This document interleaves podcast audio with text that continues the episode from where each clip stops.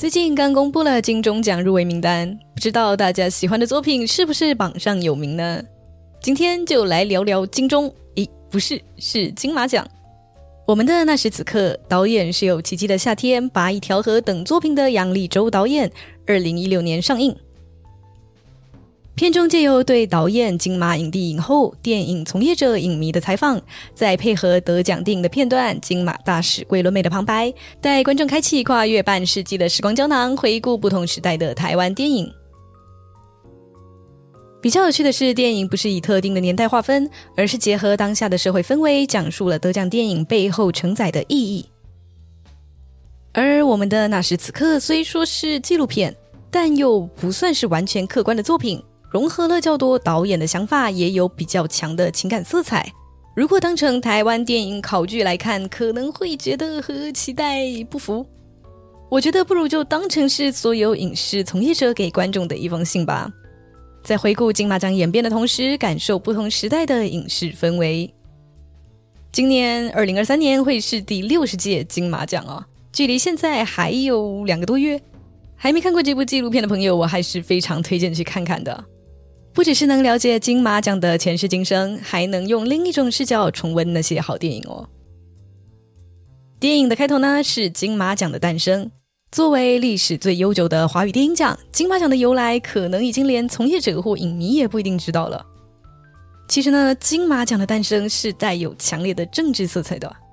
一切的开始离不开八二三炮战，那是两岸关系紧绷而动荡的时期。金马二字取自位于冲突最前线的金门和马祖，而最早颁奖典礼的十月三十一日，则是蒋中正的生日哦。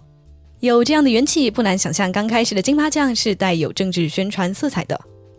台湾早期受欢迎的影视多是台语配音，而为了奖励国语片的拍摄，早期的金马得奖电影大多是国语片，内容上呢也最好能配合政策，还要有教育意义和正向影响。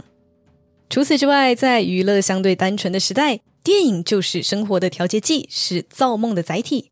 大量的琼瑶爱情电影和武侠片出现，提供男男女女童话幻想的爱情世界，或是快意恩仇的江湖冒险。秦汉、秦祥林、林凤娇、林青霞合称“二秦二林”，成为各大电影的常客。俊男美女配上或纠葛或爽快的剧情，为在出口扩张时期工业化的流水线中消磨的人们提供精神寄托。虽然呢，也有比较写实取向的电影，像是《科女》或《养鸭人家》，但是电影中的主角虽然辛苦啊，还是乐观孝顺，整体营造了积极向上的形象，只能说是一种选择性的写实吧。之后，随着台湾在外交上的受挫，爱国片大量出现。调动所有人保家卫国的决心，不得不说，民族情绪还是十分有感染力的。到现在，就算没有看过《梅花》，也能唱上两句“越冷越开花”吧。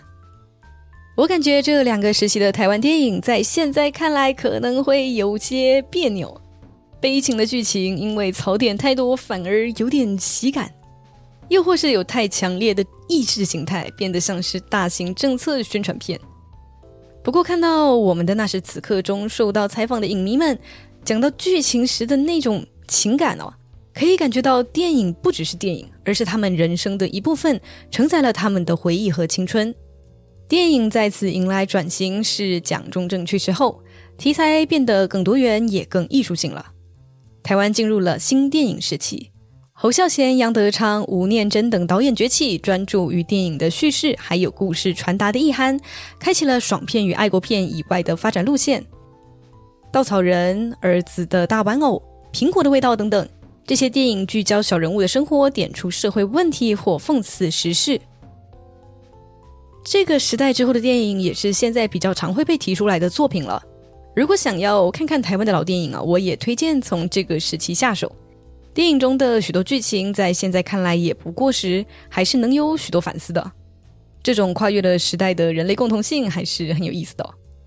而二十世纪末，随着经济起飞，台湾进入了前烟角木的时代，股票取代电影票，成为新的梦想入场券。娱乐的多元化，加上外国电影的强势输入，本土电影的影响力逐渐式微。国片陷入低迷的当下，与外国合作似乎成了唯一的出路。这个时期出现了《卧虎藏龙》，由两岸三地与美国合拍得到奥斯卡最佳外语片的电影，也是第一部获得这个奖项的华语电影啊。还有与外国特效团队合作的经典恐怖片《双瞳》，也是不少人的心理阴影。这样的合作的确让华语片在国际舞台上崭露头角，更多的资金投入带来更大的场面与更刺激的剧情，也满足了影迷的胃口。但是电影呢，却似乎离我们的生活越来越远了。近年，越来越多人再次关注起了发生在这片土地的故事，于是有了《海角七号》和《那些年我们一起追的女孩》，描写平凡人的热血青春，那些日常中的热泪盈眶。或是打破纪录片票房纪录，看见台湾之美，也提起环境议题的看见台湾；又或是赛德克巴莱用原住民的视角回看日治时期的历史，许多一直以来避而不谈的议题都开始出现在影坛。电影的最后是导演和演员对着镜头道谢，也许有一点煽情，但我认为这就像是超越了时空限制的讯息，让从业者们在这里留下对影迷的告白。谢谢你喜欢我的电影，肉身会腐朽，作品却能永存。这声谢谢有一天能传达给未来的某个影迷，想想也是很浪漫的事情吧。看完台湾电影的眼镜啊，注意到在华语电影中呢，似乎比较少有科幻片，几乎是在近几年才有这类作品出现哦。也许是因为科幻片比较要求特效，所以需要更多的资金。又或者是欧美电影已经占住市场了，华语片不好打入。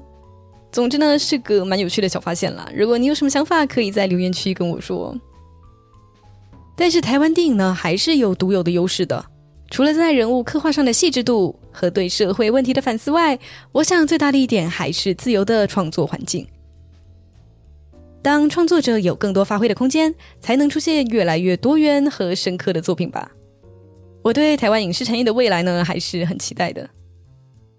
走过岁月，金马还是那个金马，意义却大不相同。在《电影冷知识》这本书里，作者提到，电影产业的演进是艺术和商业的结合。在我们的那时此刻中，则可以看到，也许政治也在其中掺了一脚。只要有奖项，就一定会伴随着争议。得奖很多时候是各项角力的结果，很难完全客观。既然如此，金马奖。或者说电影奖就没有意义吗？在纪录片中，我感觉看出了解读它的另一个方式哦。也许它反映了一个时代的集体记忆，或是当下的社会氛围。得奖作品遗珠之憾，所有的赞誉与争议，共同组成了属于我们的电影史。这样看来，不是也蛮有趣的吗？最后是喜闻乐见评分环节，我们的那时此刻，我给五分里的四点五分。也许它不是一部那么纪录片的纪录片，但观影体验很好，也让我意识到了我大大的低估了台湾的电影。在我往欧美电影里考古的时候啊，忽略了很多优秀的本土作品。这片土地上真的还有很多故事等待被诉说和发现。你有喜欢的台湾老电影吗？欢迎在你看到能留言的地方分享给我哟。那就下次见，拜啦。